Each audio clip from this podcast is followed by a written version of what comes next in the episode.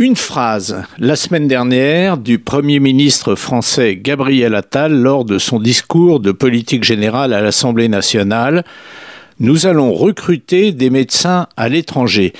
Curieuse annonce qui nous renvoie à ce qui se passe en France depuis de longues années dans ce secteur médical. Des chiffres et des témoignages. Les chiffres, ce sont ceux tout d'abord de ces jeunes Français qui rêvaient de devenir médecins en France et qui n'ont pas pu y arriver ou du moins n'ont pas pu continuer parce qu'ils ne parvenaient pas à s'en sortir financièrement. 5000 médecins généralistes français exercent aujourd'hui à l'étranger.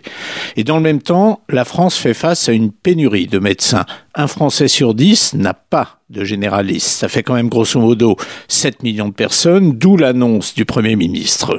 Plutôt aller chercher ailleurs, plutôt que d'aider le secteur en distribuant un peu d'argent. Mais alors, où se trouve ce personnel médical qui a quitté la France? Près d'un sur trois n'est pas loin en Belgique et vit d'ailleurs souvent en France. Ensuite viennent les États-Unis, la Suisse et plus surprenant, Israël.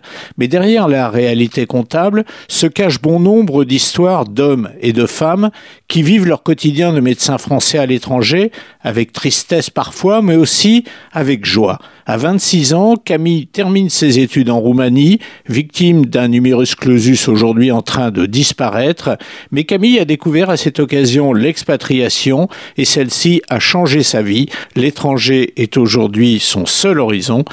Il va devoir batailler Gabriel Attal.